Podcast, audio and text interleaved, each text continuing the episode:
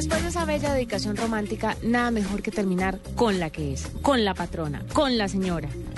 No soy yo. Con, con la matrona. Es la querida Marcelita Perdomo con su quick. Muy bien.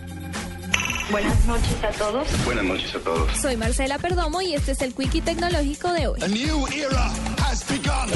Un investigador japonés creó unas gafas cuyos lentes son la imagen interactiva de unos ojos con el fin de ocultar las emociones o transmitir otro tipo de sensación a la que se está viviendo en el momento. Las Agency Glass están equipadas con dos pantallas orgánicas que se dirigen al interlocutor en forma de cristales y dependiendo de los movimientos de la cabeza y de los interlocutores aparecen ojos globulosos que reflejan varias emociones ya sea de interés, alegría, alivio o aburrimiento. El creador de las gafas asegura que su invento resulta muy pertinente para todas aquellas personas que deben mantener la calma ante individuos complicados o incluso para aquellos que quieren dormir en su puesto de trabajo sin que nadie lo note.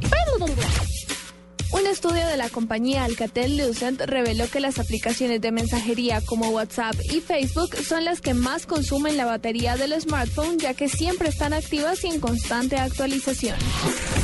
Tim Cook, el CEO de Apple, hará un espacio en su agenda para compartir un almuerzo con la persona que gane una subasta en una iniciativa benéfica que busca recaudar fondos. Hasta el momento, la oferta más alta ha sido de 67 mil dólares, pero los organizadores del evento esperan llegar a los 100 mil.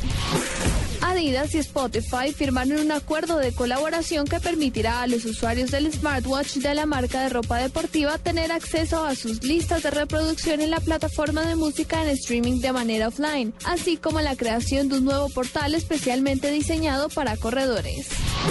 Para la nube, Marcela Perdomo, Blue Radio.